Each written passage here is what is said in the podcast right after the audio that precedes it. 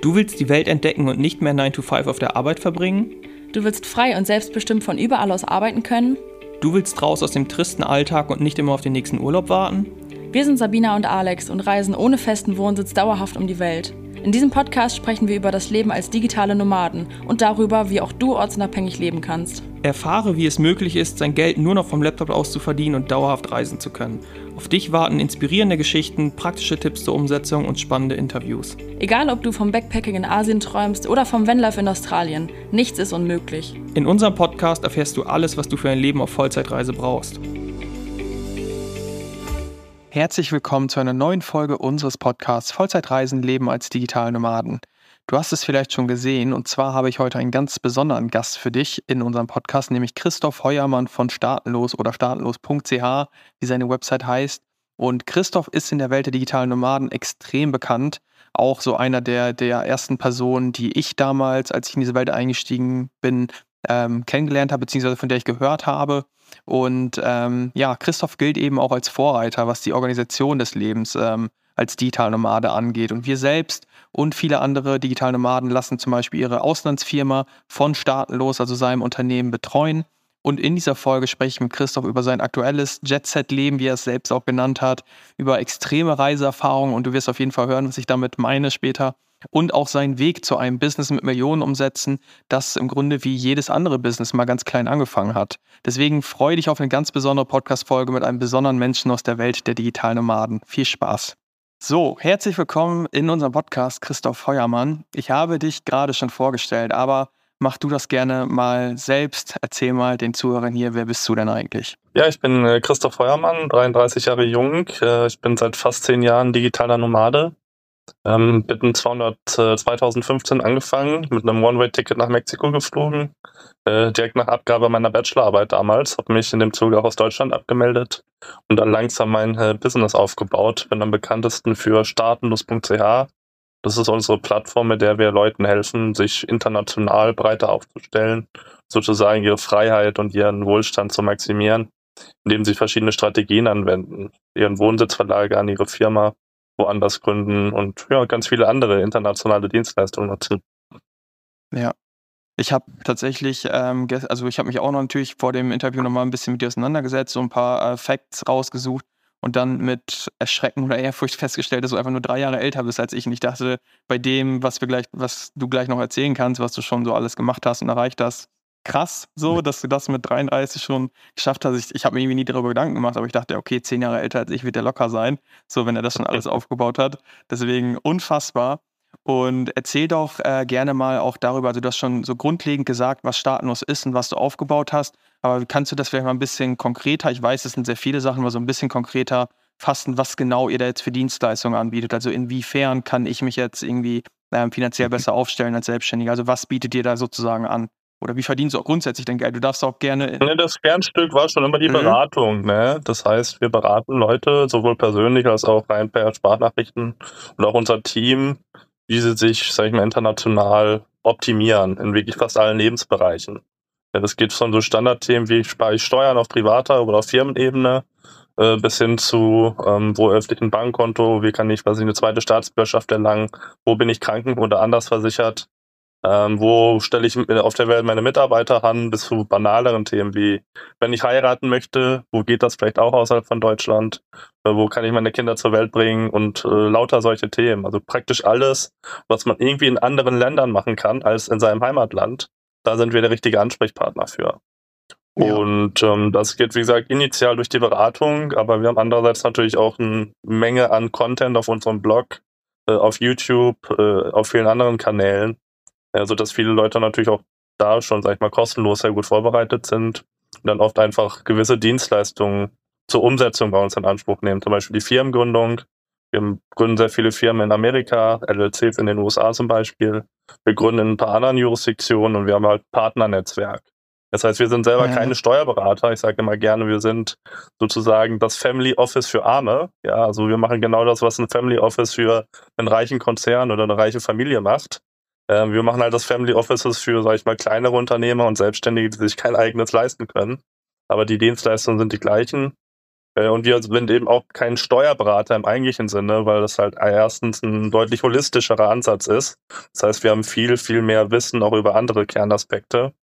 Äh, und zweitens eben auch über die ganze Welt. Ja, das heißt, wir fokussieren uns nicht auf ein Land und versuchen das irgendwie zu verkaufen, zu vertreiben, yeah. sondern sind da eher neutral aufgestellt, sehen sozusagen die ganze Welt und versuchen halt die individuell beste Lösung für jeden äh, Kunden zu finden. Ja.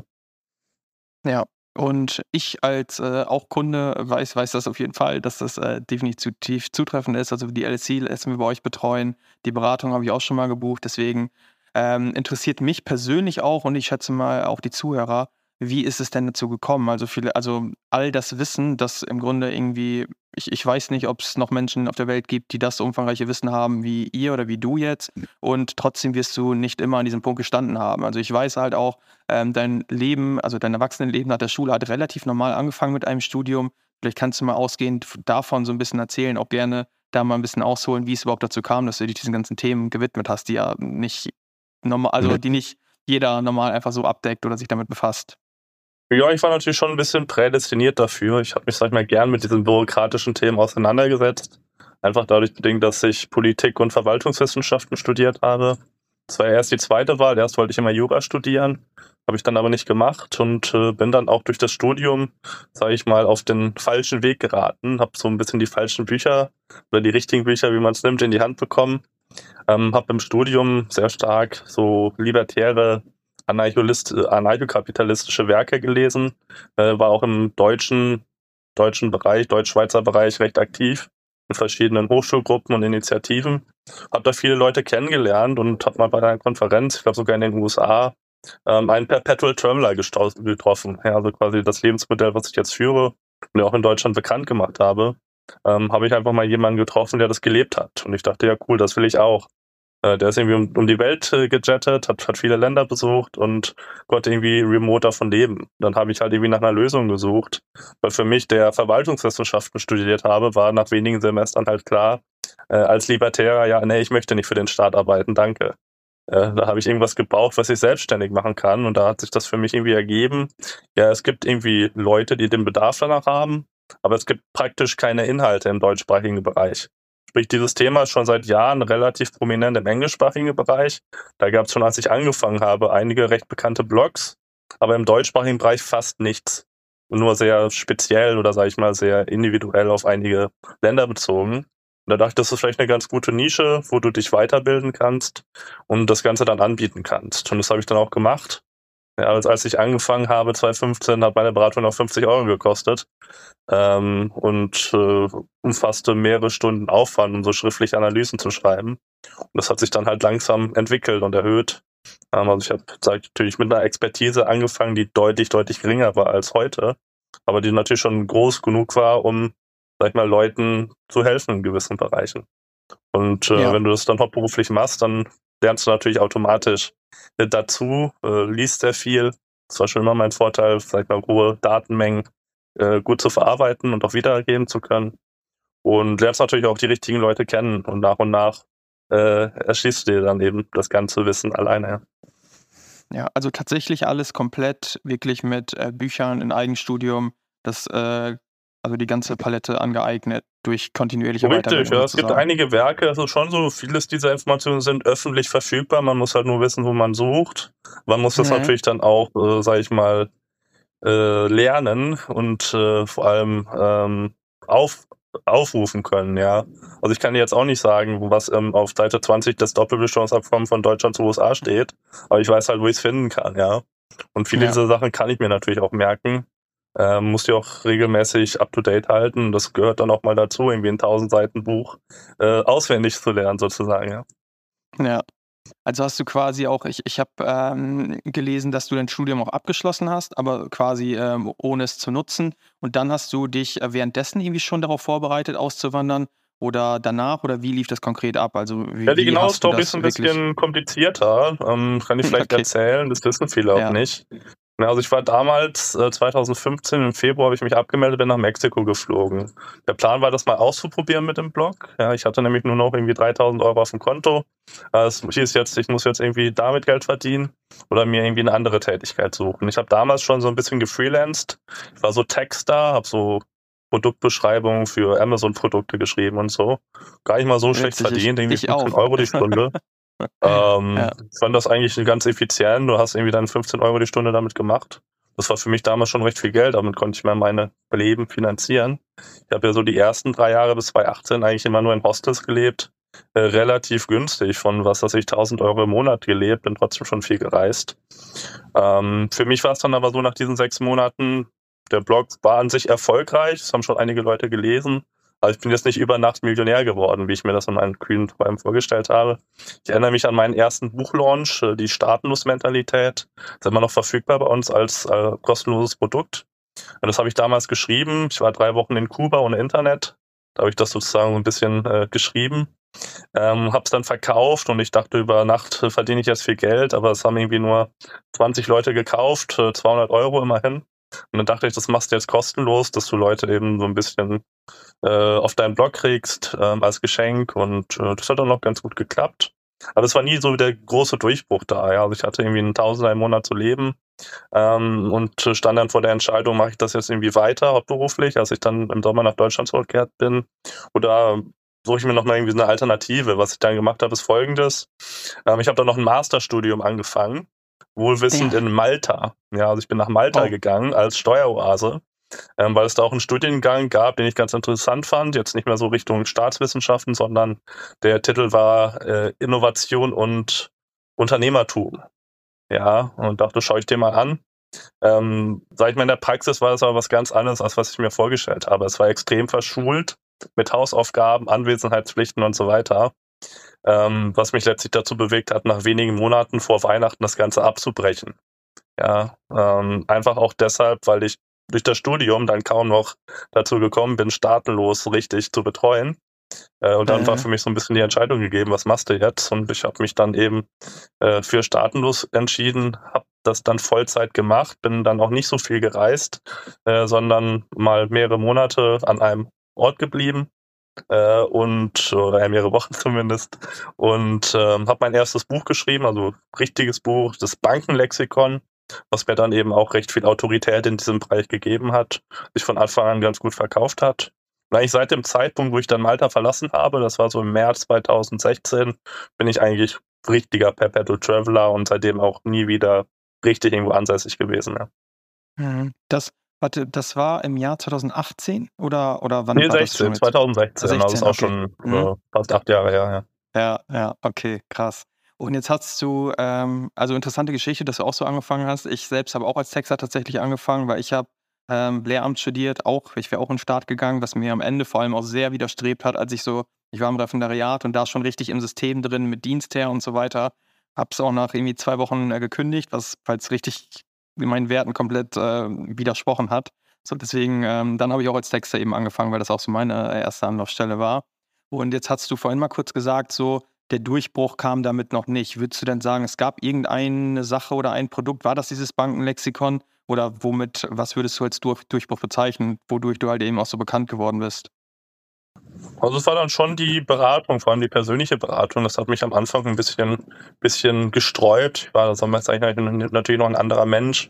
Äh, ich konnte es mir gar nicht so wirklich vorstellen, mit fremden Leuten am Telefon zu reden. Und deshalb habe ich am Anfang eben so schriftliche Analysen gemacht. Aber halt gemerkt, mhm. dass das sehr viel Aufwand ist. Habe ich sicherlich vier, fünf Stunden reingesessen, da irgendwie 50 Euro verdient. Dann irgendwann waren es 100, dann waren es 200 Euro das war halt immer noch relativ viel Arbeit. Und ich als äh, naturgemäß fauler Mensch äh, denke mir natürlich, wie kannst du das irgendwie effizienter machen? Und ähm, bin dann dazu übergegangen, ab, ich glaube, September, Oktober 2015 telefonische Beratungen anzubieten. Ähm, und da sind dann halt einfach nach und nach die Preise gestiegen. Am Anfang waren es irgendwie 100 Euro, ähm, aber dann waren es recht schnell schon irgendwie 250 und 500 Euro. Und ab dem Zeitpunkt, äh, wo es dann eben auch gebucht wurde, mehrmals die Woche, hat man natürlich relativ gutes Geld gewohnt. Ein Durchbruch, äh, an den ich mich noch gut erinnere, ist der Zeitpunkt, wo ich begonnen habe, Seminare zu geben. Ich kam dann irgendwann auf die Idee, ja, warum machst du so viele Beratungen? Vielleicht äh, ähm, machst du einfach mal ein Seminar im deutschsprachigen Bereich und schaust, wer kommt. Und das war auch ein voller Erfolg, waren irgendwie gleich beim ersten. Das war damals in Wien, in Österreich 25 Leute da. Habe irgendwie einen Tausender genommen, auf einmal hatte ich 25.000 Euro auf dem Konto sozusagen. Ähm, war ja. ein anstrengendes Wochenende, 20 Stunden, äh, die ich äh, quasi meine Seminarteilnehmer voll labern musste, ähm, aber sehr erfolgreich und äh, dann kamen nach äh, wenigen Monaten die nächsten Seminare und äh, zunehmend eben auch eine aktive Community äh, die das Ganze weiterempfohlen hat. Ja, also das war auch eines der, der Kernmomente, sage ich mal, diese Seminare, ja. die ich jetzt schon seit Jahren nicht mehr gegeben habe, einfach weil es jetzt Videokurse und ähnliches gibt. Ähm, aber am Anfang war das sehr wichtig in meinen Augen. Ja, ja, interessant, dass es genau äh, darüber lief, dass du halt viele Menschen auf einen Schlag sozusagen erreichen konntest und Gleichzeitig hast du jetzt auch gesagt, also die, die, einige Zuhörer werden jetzt denken, was, der hat die Preise irgendwie von 50 auf 1000 erhöht und, und jetzt noch mehr so, wieso zahlen das Leute? Und ich weiß es sehr wohl, warum das Leute zahlen. Deswegen habe ich auch bei dir halt gezahlt, einfach für Informationen. Ähm, aber erklär vielleicht mal dieses Prinzip, warum sollte man, ähm, also warum hilfst, hilfst du Leuten, mehr Geld reinzuholen, sozusagen, als sie da ausgeben? Ja, im Regelfall ist das ja ein Vielfaches der, der Beratung, was sich selbst, sag ich mal, durchschnittliche Verdiener einsparen, ja. Äh, wenn du jetzt, was ich, mittelständisches Unternehmen bist, was ein paar Millionen verdient, dann ist das klar.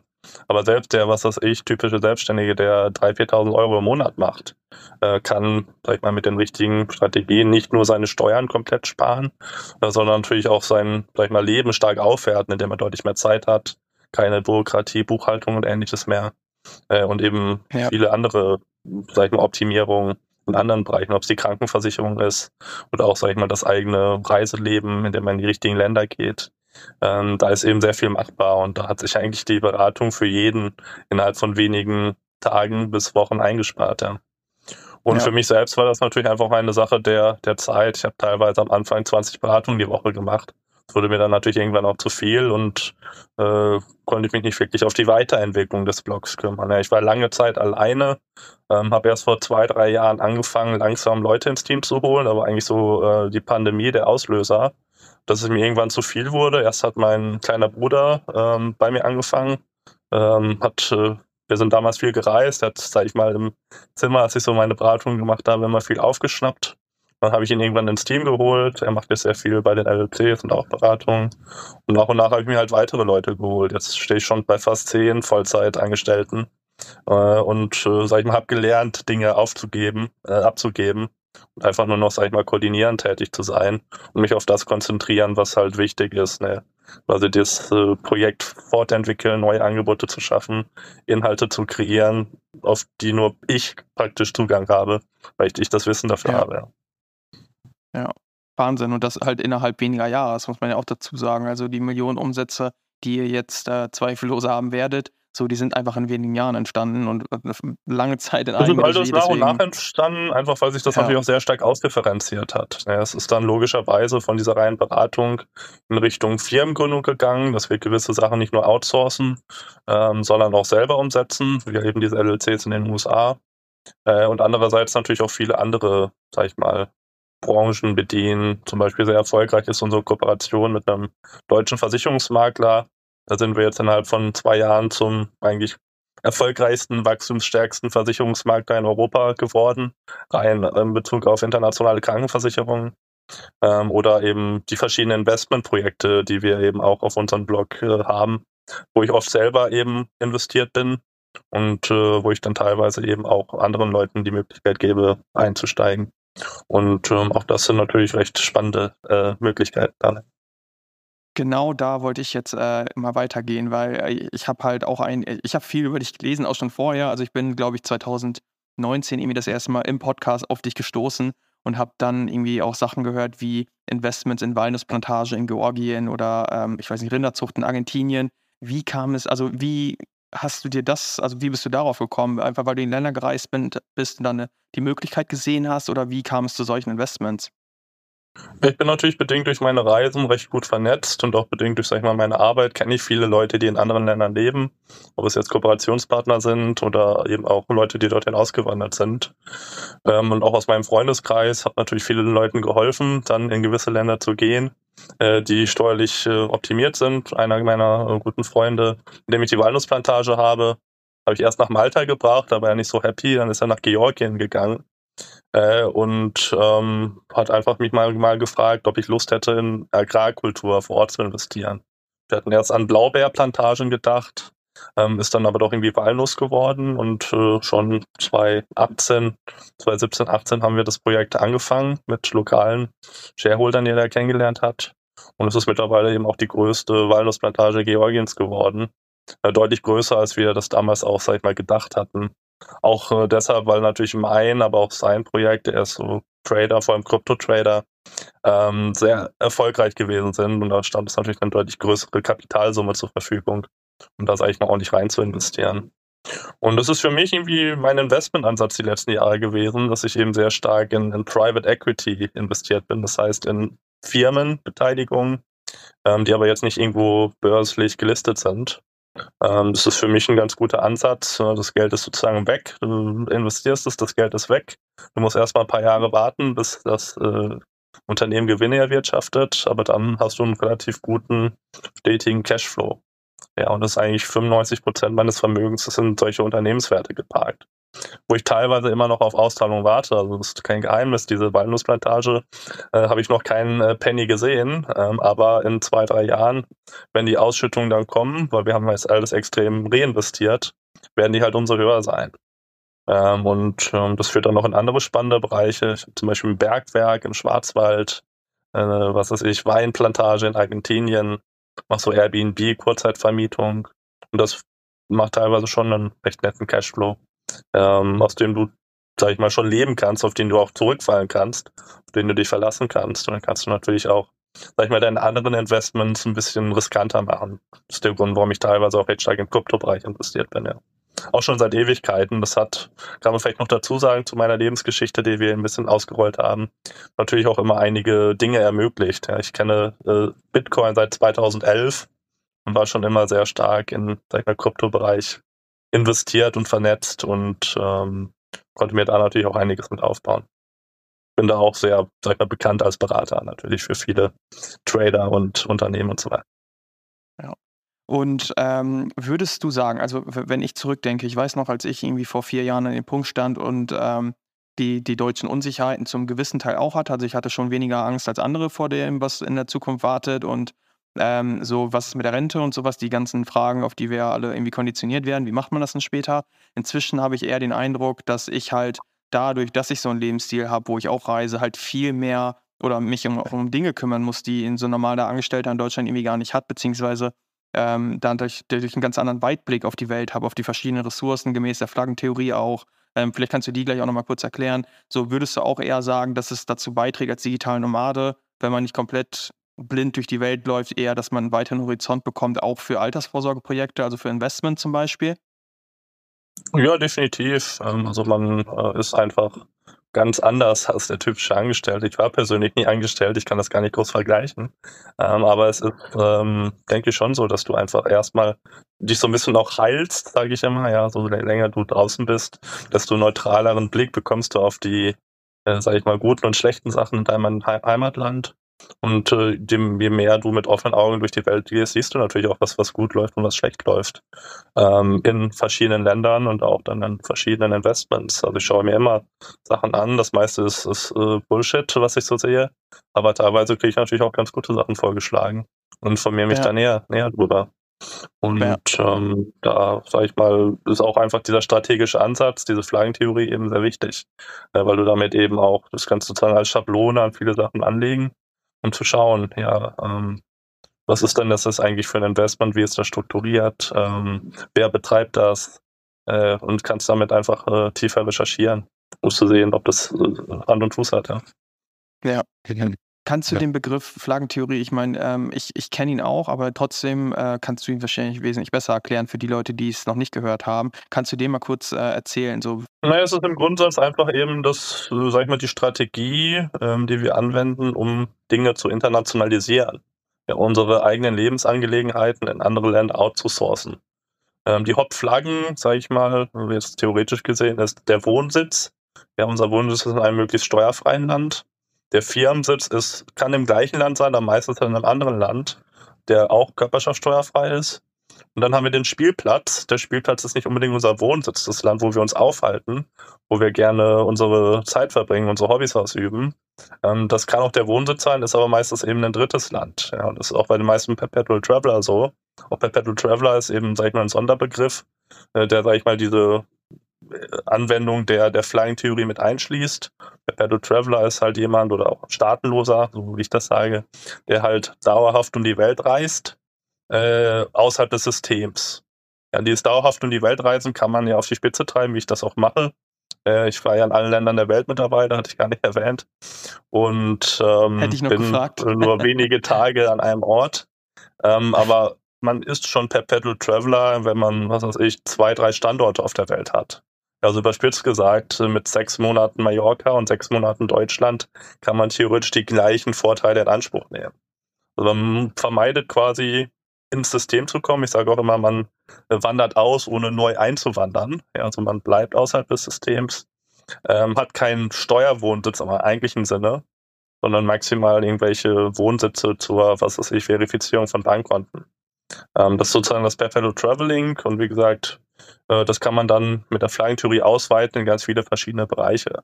Wichtigerweise zum Beispiel noch Thema Bankkonten, wo habe ich meine Bankkonten, oder was für einen Pass besitze ich. Jetzt, jetzt wie als Deutsche mit gutem Reisepass ist jetzt nicht so entscheidend.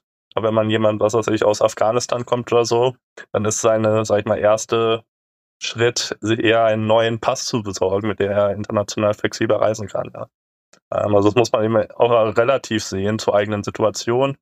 Ähm, wir als Deutsche, die in Deutschland leben, wollen vor allem unseren Wohnsitz wechseln und da vielleicht steuerliche und in anderen Bereichen besser dazustehen. Aber für andere Staatsbürgerschaften ist das vielleicht anders, ja. Ja.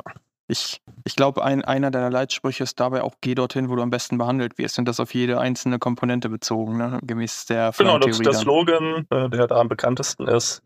Go where you're treated best. Geh dorthin, wo du am besten behandelt wirst. Und das ist, wie du es schon sagst, auf jede einzelne Komponente bezogen. Ja, das heißt zum Beispiel bei mir, ich habe verschiedene Wohnsitze, aber ich habe keinen wirklichen Steuerwohnsitz. Ja, ich habe Aufenthaltsgenehmigungen, aber zum Beispiel in Panama, in Paraguay, in Dubai und in, in Georgien, die mir halt gewisse Vorteile bringen, wie was ich ein Bankkonto vor Ort oder ich habe vier verschiedene Führerscheine, was auch ganz praktisch ist.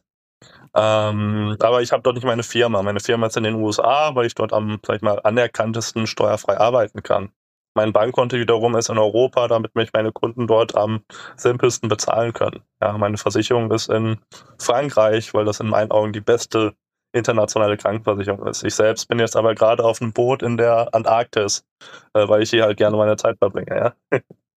so, und das kannst du natürlich noch in viele weitere Länder ähm, machen. Ja, also mein Team sitzt auch in zehn verschiedenen Ländern auf der Welt, die arbeiten alle remote.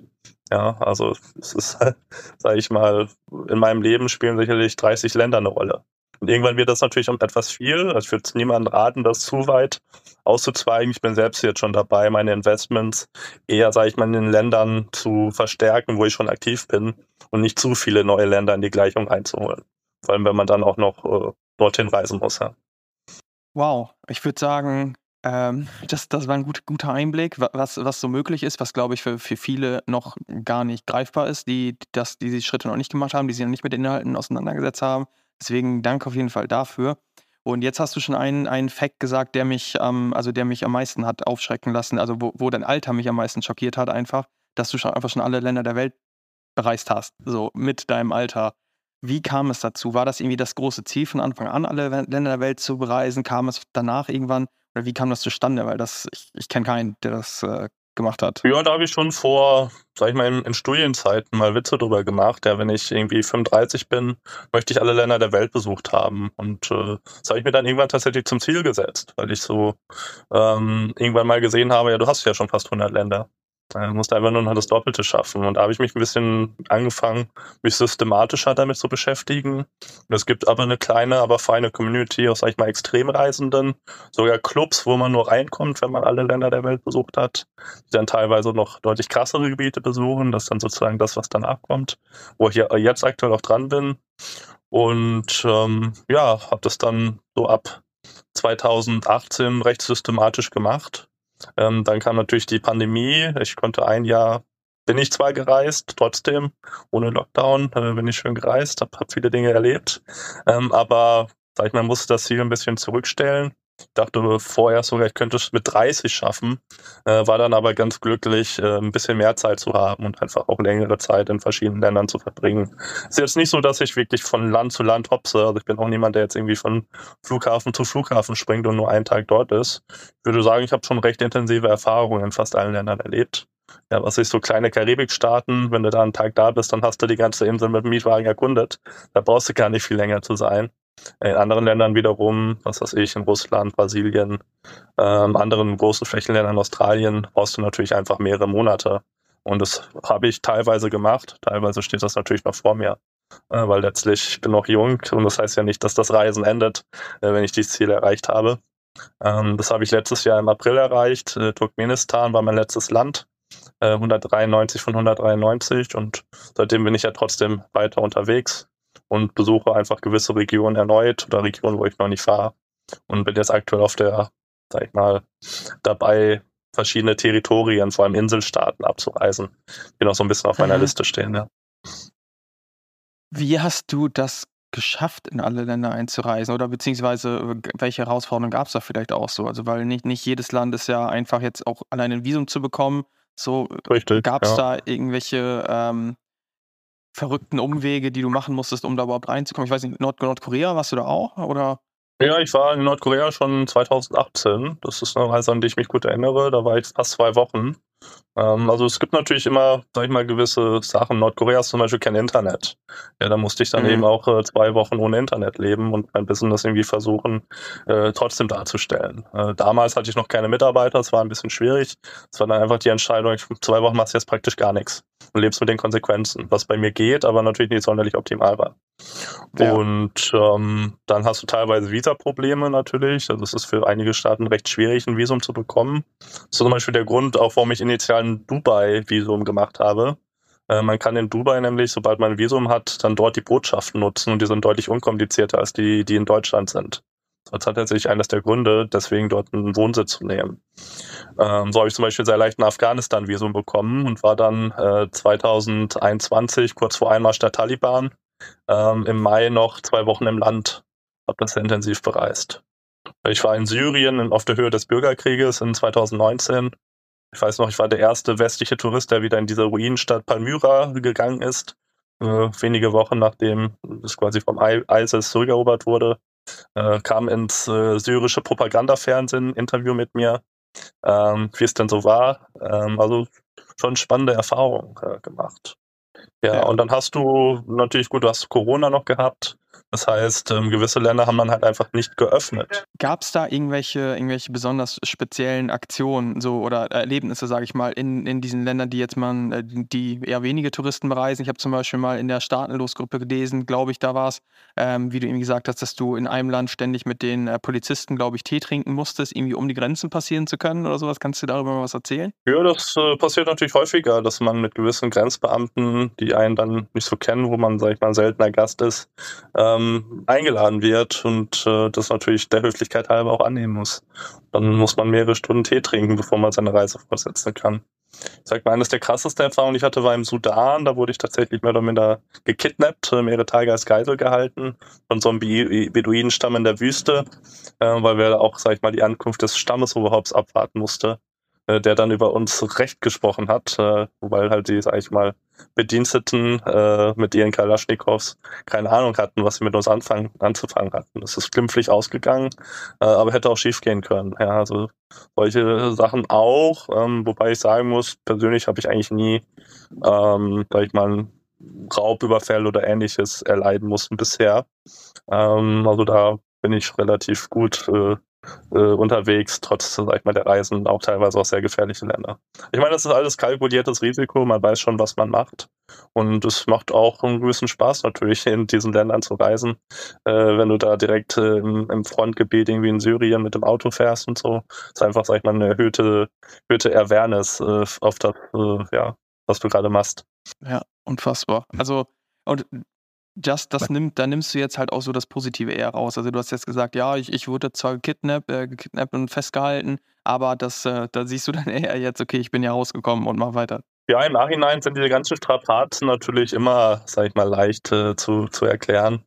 Ähm, das war ja nicht nur das Kidnappen, wir waren dann am Endeffekt über eine Woche in der Wüste, auch ohne Internet, ohne Dusche, ohne alles. Äh, haben da sehr spartanisch gelebt und das war trotzdem eine tolle Erfahrung. Äh, ja. Und äh, an die man sich, sag ich mal, gerne zurückerinnert. Ja. ja.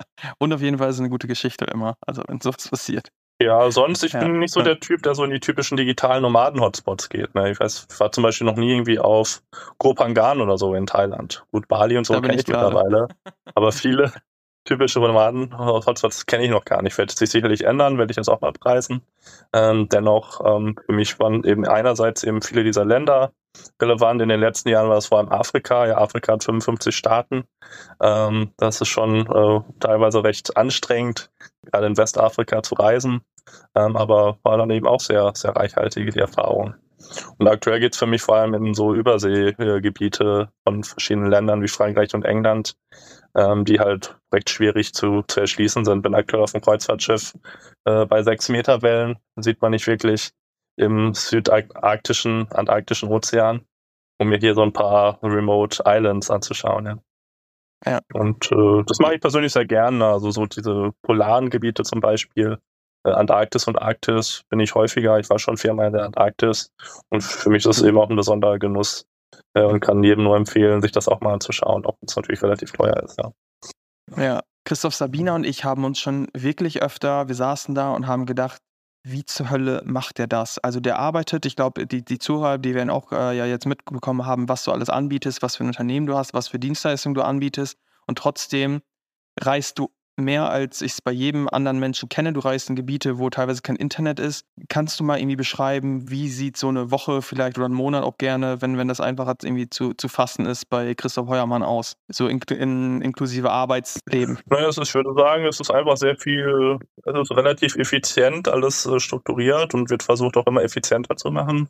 Und es ist aber natürlich auch eine Menge an Disziplin dazu nötig. Ich bin jetzt eben jemand, der, sag ich mal, panisch wird, äh, wenn das E-Mail-Postfach nach äh, zwei Tagen noch komplett unbeantwortet ist. Und äh, das passiert dann halt auch einfach nicht. Ja. Ich setze mich dann nicht jeden Tag, aber doch konsequent alle zwei, drei Tage hin und sage dafür, dass mein Posteingang komplett sauber ist äh, und dass meine ähm, Anfragen auf Telegram und Co. auch komplett abgearbeitet sind.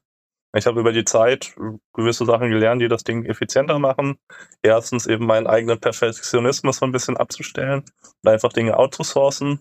Jetzt habe ich halt das Glück, dass ein Großteil meiner Mitarbeiter und äh, Freelancer übernehmen ich eigentlich nur noch so ein bisschen Sachen absegnen muss, das okay geben muss und der Rest äh, läuft von alleine. Und dann zweitens, äh, zum Beispiel bei der Beratung äh, bin ich vor einem Jahr dazu übergegangen, sehr viel über Sprachnachrichten zu machen. Also Leute müssen mir quasi Text schreiben, weil ich das halt einfach deutlich leichter und schneller aufnehmen kann, als wenn sie mir eine Sprachnachricht machen. Aber ich kann natürlich äh, diese, sag ich mal, Zusammenhänge deutlich schneller erklären, wenn ich Sprachnachrichten mache. Und das hat, sag ich mal, sehr viel Zeit freigeschaufelt. Ja, also ich mache immer noch diese 90 Minuten Beratungsgespräche. Das ist auch wichtig für viele Zusammenhänge. Aber durch diese Sprachnachrichtenberatung habe ich das eben auch sehr effizient jetzt gestalten können. Äh, und erreicht natürlich auch wiederum ganz andere Kundenschichten. Ja, nicht jeder kann sich irgendwie eine 2000 Euro Beratung bei mir leisten. Aber wenn ich dann so eine 500 Euro Beratung, gleiches Wissen, rein per Sprachnachrichten anbiete, reicht das auch vielen Leuten aus. Und ja. ähm, das ist aktuell auch eben das Ziel. Einerseits natürlich so ein bisschen noch den Umsatz zu erhöhen des Unternehmens. Aber mein primäres Ziel für mich ist es immer gewesen, ähm, weiterhin diese Dienstleistung zu erbringen. Ja, du hast es selber gesagt, es gibt nicht allzu viele Leute, die das machen. Also würde ich auch recht unbescheiden sagen, ich bin der Einzige mit diesem speziellen Wissensset. Ähm, deshalb ist es schon so ein bisschen auch meine Verpflichtung in meinen Augen, das weiterhin anzubieten. Aber andererseits natürlich nicht äh, jeden Tag irgendwie zehn Stunden in meiner Wohnung zu sitzen, sondern halt weiterhin. Ich versuche so die, nicht die vier Stunden Woche, sondern den, den vier Stunden Tag im Regelfall zu haben. Also ich mache oft zwei, drei Stunden was am Morgen, zwei, drei Stunden was am Abend in den Randzeiten. Aber der Tag gehört sozusagen mir und deswegen kann ich eben so viel reisen. Ja. Und dann, dann dementsprechend, weil du relativ, also äh, bezogen auf Stunden pro Tag relativ wenig arbeitest, arbeitest du wahrscheinlich dann sieben Tage die Woche, sechs Tage die Woche oder wie sieht das bei dir aus? Ja, ich arbeite schon fast jeden Tag die Woche, kann man sagen. Ich habe jetzt nicht wirklich frei. Klar, ich habe nur wieder mal ein paar, paar internetfreie Tage oder so im Jahr, aber im Regelfall habe ich halt schon jeden Tag äh, etwas, was ich mache. Das sind dann vielleicht im Durchschnitt vier Stunden, das sind dann trotzdem 30 Stunden die Woche. Das ist nicht so, dass ich die ganze Zeit mit Cocktails am, am Strand liege, sondern es ist schon recht viel, was ich mache. Und äh, oft die Sache ist ja, es ist ja keine Qual, es ist für mich ja letztlich auch Vergnügen in vielen Fällen, sowohl die Beratung als auch eben jetzt irgendwie neue Inhalte zu entwickeln, Texte zu schreiben und manchmal bin ich da in Tor Torrents und sitze da irgendwie zehn Stunden am Stück an einem sehr langen Blogartikel, ähm, bis der so ist, wie ich ihn haben will und äh, veröffentliche ihn dann gleich, ja. Ja, also ich, ich finde es sehr beeindruckend und ähm, äh, weil, weil ich, ich, ich ich lebe ja einen einigermaßen ähnlichen äh, Lebensstil, zumindest als Perpetual Traveler. Und ähm, für uns persönlich, so Sabina und ich, werden wir halt relativ viel reisen. Ich, ich glaube, so geht es auch den meisten digitalen Nomaden, wenn, ich, ich weiß, du hast da ein bisschen andere Sicht drauf, ob man sich so nennen darf, wenn man äh, nicht, nicht so oft hin und her reist, aber wenn wir quasi alle zwei Wochen den, den Wohnsitz wechseln, dann ist das für uns ultra anstrengend. Verspürst du sowas auch oder hast du da irgendwie ein System für dich erschaffen, wo du dann irgendwie maximale Erholung reinholen kannst? Oder warum kriegst du das so alles unter einen Hut, wo ich denken würde? Also für mich ist es tatsächlich boah. stressiger, wenn ich mal zwei Wochen an einem Ort bin. Eben einerseits, weil ich es gewohnt bin, schnell zu wechseln und andererseits, weil ich natürlich so ein bisschen auch meine Routine dementsprechend gebaut habe. Für mich kann zum Beispiel relativ gut am Flughafen oder im Flugzeug arbeiten. Da kann ich sehr viele Dinge wegarbeiten. Wenn ich irgendwo dauerhaft bin, dann bin ich meistens abgelenkt durch, sag ich mal, soziale Verpflichtungen und ähnliches. Äh. Ähm, das ist natürlich mit der Zeit auch gekommen. Ähm, lange Zeit bin ich auch alleine gereist. Seit zwei Jahren bin ich auch in einer Beziehung. Und das ist dann natürlich nochmal ein Zusatzaspekt, den man beachten muss, der auch teilweise recht viel äh, Zeit kostet. Äh, und äh, das alles zu vereinbaren ist natürlich nicht ganz leicht. Und da die richtige Balance zu finden, das war auch für mich natürlich ein Lernprozess, äh, dass du halt äh, ja, genug aber eben auch nicht zu viel Zeit äh, mit, dem, mit dem Business machst. Äh, und ich identifiziere mich natürlich schon recht stark mit Staatenlos und auch mit all meinen anderen Projekten. Und deswegen neige ich dazu, oft auch so ein bisschen zu arbeiten. Meine Freundin sagt auch immer, ich bin ein Workaholic. Will ich persönlich zwar gar nicht sagen, aber äh, andere nehmen das halt anders wahr, ja. Ja. Unfassbar. Kannst du, kannst du mal sagen, wie viele Länder du so pro Jahr bereist? Also es, es waren jetzt schon die 193 und ähm, wie ist dein, dein Rhythmus da so? Ja, es waren jetzt nicht, ähm, sag ich mal, neue Länder jedes Jahr, aber ich war teilweise schon so mhm. in 50 Ländern jedes Jahr. Also kannst du dir sozusagen im Schnitt äh, eine, äh, eine Woche im Jahr für, für ein Land vorstellen. In der Praxis sind es dann halt, was weiß ich, schon drei, vier Wochen pro Land, äh, größere Länder, aber dann teilweise halt nur wenige Tage in sehr kleinen Ländern oder halt reine Transitstops sozusagen, ja. Ja. Ähm, Großteil des Jahres bereise ich immer noch neue Ziele, aber oft bin ich natürlich rein, sag ich mal, aus Business-Gründen dann, was weiß ich, zwei, drei Tage in Georgien, um meiner Walnussplantage mal Hallo zu sagen oder meine Residency in Paraguay zu verlängern oder ähnliches, ja. Also vieles ja. ist mittlerweile auch businessbedingt, aber ohne dass das jetzt, mhm. sag ich mal, groß, groß negativ wäre. Also mir macht das auch immer noch Spaß, äh, da mich mit gewissen Bekanntschaften immer wieder zu treffen, ein schönes Steak in Paraguay zu essen oder ähnliches zu tun, ja. Ja, sehr cool. Und ich, ich höre es schon ein bisschen raus, aber vielleicht kannst du da trotzdem noch was zu sagen. Also du müsstest theoretisch ja nicht mehr arbeiten um ähm, des, des, Geldes wegen. Also das, das wird ja nicht mehr notwendig sein bei dem, was du dir jetzt aufgebaut hast. Ist es dementsprechend da deine Überzeugung, so warum du das weitermachst oder auch Interesse, so was Investments gerade angeht oder warum tust du das weiterhin? Warum arbeitest du weiterhin jeden Tag irgendwie mehrere Stunden und äh, das eigentlich immer? Nein, ich könnte es schon schleifen lassen, das weitestgehend in die Hände zum Beispiel von meinem Bruder und, und anderen Mitarbeitern legen. Aber einerseits, wie gesagt, das gleiche Skillset oder Wissensset, was ich habe, haben andere nicht. Und ähm, sehe dem schon so ein bisschen als meine Aufgabe an, vor allem, weil es mich ja nicht kurz stört. Und ähm, ich meine, die Konkurrenz schläft nicht. Es gibt aber schon sehr viele andere, die im, im, gleichen Bereich aktiv sind, viele Dinge auch kopieren und nachahmen. Und da muss man natürlich auch ein bisschen am Ball bleiben, damit das Ganze sag ich mal, den, den richtigen Weg äh, findet, sonst ist man da auch recht schnell weg vom Fenster. Ja. Und ähm, klar, ich könnte mit einem, sag ich mal, geringen Lebensstandard auch jetzt schon komplett passiv leben, aber das ist ja auch gar nicht mein Anspruch oder mein Ziel. Ich habe ja schon noch recht viele Projekte vor und da brauchst du schon ein bisschen, bisschen Cash für. Und da bin ich einfach noch nicht an dem Punkt. Also würde ich sagen, brauche ich noch zwei, drei Jahre, ähm, bis irgendwie der Zeitpunkt gekommen ist, wo dann vielleicht auch die Walnüsse äh, ihre regelmäßigen Dividenden auszahlen und dann kann ich, sag ich mal, noch kürzer treten. Das kommt so ein bisschen auch eben in der Lebensplanung einher mit eigenem Nachwuchs. Es sind schon noch einige äh, Kinder geplant und äh, sobald die kommen, äh, und das wird in den nächsten zwei, drei Jahren wahrscheinlich der Fall sein, plane ich dann eben auch ein bisschen kürzer zu treten, noch mehr staatenloser. Mhm. Da schließt im Grunde auch so die letzte, letzte Frage, die aber weitläufig ruhig beantwortet werden kann, äh, sozusagen an. Wie siehst du deine Zukunft? Wie siehst du dein Leben? Würdest du sagen, ich will weiterhin auch in 15, 15 Jahren irgendwie 50 Länder äh, im Jahr bereisen? Oder stellst du dir das ein bisschen anders vor? Oder wie, wie ist da deine Planung? Oder gibt es überhaupt eine Planung? Ja, das wird sich natürlich schon entschleunigen. Ich meine, das hat sich jetzt schon entschleunigt. Ähm, auch teilweise sind jetzt neue Projekte geplant. Also ich habe ja schon seit drei Jahren ein, Segelboot, ein Katamaran, äh, auf dem ich jetzt nicht sonderlich viel Zeit verbracht habe. Ja, während Corona sind wir da von, von Kroatien nach Brasilien gesegelt, als alle im Lockdown saßen. Ja, danach habe ich ihn recht wenig benutzt, vielleicht so einen Monat im Jahr. Äh, also es ist geplant, jetzt verstärkt wieder zu segeln äh, die nächsten Jahre, auch einen größeren Katamaran vielleicht zu einem gewissen Zeitpunkt zu kaufen. Und da nicht das ganze Jahr, aber schon, was weiß ich, drei, vier Monate im Jahr drauf zu leben. Ähm, bin jetzt auch dabei, habe heute gerade die, die Restsumme bezahlt, mir so ein eigenes Expeditionsmobil zu bauen. Also so ein, sag Offroad-Camping-Van. Äh, ähm, vom Feinsten, sage ich mal so. Ähm, und ähm, genau, der ist jetzt gerade in Arbeit, wird aber noch ein Jahr dauern, bis der komplett ausgebaut ist. Und dann werde ich damit viel erst durch Europa, dann durch, durch die Welt fahren, einfach, sage ich mal, viele Regionen, die ich jetzt äh, besucht habe, einige Tage deutlich intensiver erkunden. Ja, und das ist eben auch immer so ein bisschen Anspruch gewesen. Ich muss jetzt nicht in meinem Alter alle Länder der Welt intensiv bereist haben. Mir reicht es aus zu sehen, was interessant ist, äh, wo ich halt nochmal wiederkommen kann, um das Ganze intensiv zu erkunden und was vielleicht äh, nicht so interessant ist, wo dann der einmalige Besuch äh, dann ausgereicht hat. Und das ist so ein bisschen eben, sag ich mal, die mittelfristige Planung dann auch mit Kindern. In meinen Augen ist das möglich zu vereinbaren, ähm, eben mehrere Monate im Jahr zum Campervan unterwegs zu sein, mehrere Monate auf dem Boot mehrere Monate, sage ich mal, das, das übliche Jet-Set-Leben mit dem Flugzeug in verschiedenen Standorten, ja. Ohne jetzt so krass zu reisen, wie ich das vorher getan habe. Also es wird sicherlich auf, auf mehrere Wochen pro Standort hinauslaufen. In wenigen Jahren schon, ja.